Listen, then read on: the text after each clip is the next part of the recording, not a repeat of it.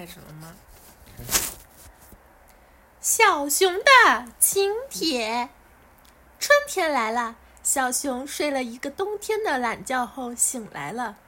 这么美的春天，它要举办一次宴会。于是，小熊写了好多请帖，请布谷鸟散发给森林里的朋友们。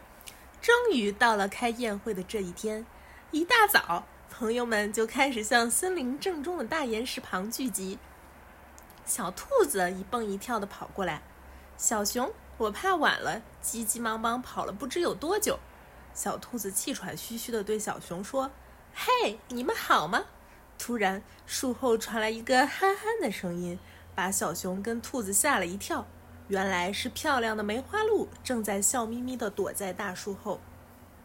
一直在大树上东张西望的小松鼠机灵地跳下来，问小熊：“大家都来了吗？”小熊还没来得及回答，就听不见，就听不远处传来一阵吵闹：“我来了，我来了，还有我呢！”就见小猪、小猴子、小蜜蜂都快快乐乐地赶来参加小熊的宴会。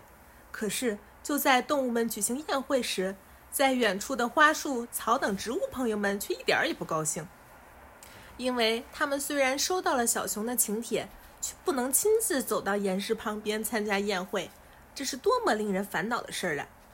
栗树爷爷看到大家难过的样子，笑呵呵地说：“好了好了，不能走，不能飞又怎样？我们一样可以举办宴会。”在森林中心的大岩石旁，动物们都聚在一起。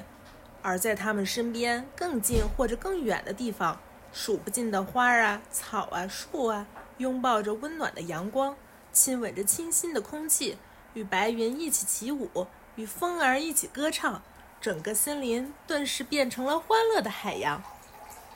宝宝，妈妈想对你说，大海是由一滴一滴的小水珠汇聚而成的，而欢乐也是由一个又一个可爱的。像小熊他们那样孩子欢聚而得的，当许多个可爱的小朋友相聚一堂时，才能感觉到欢乐如同海洋那样碧蓝宽广。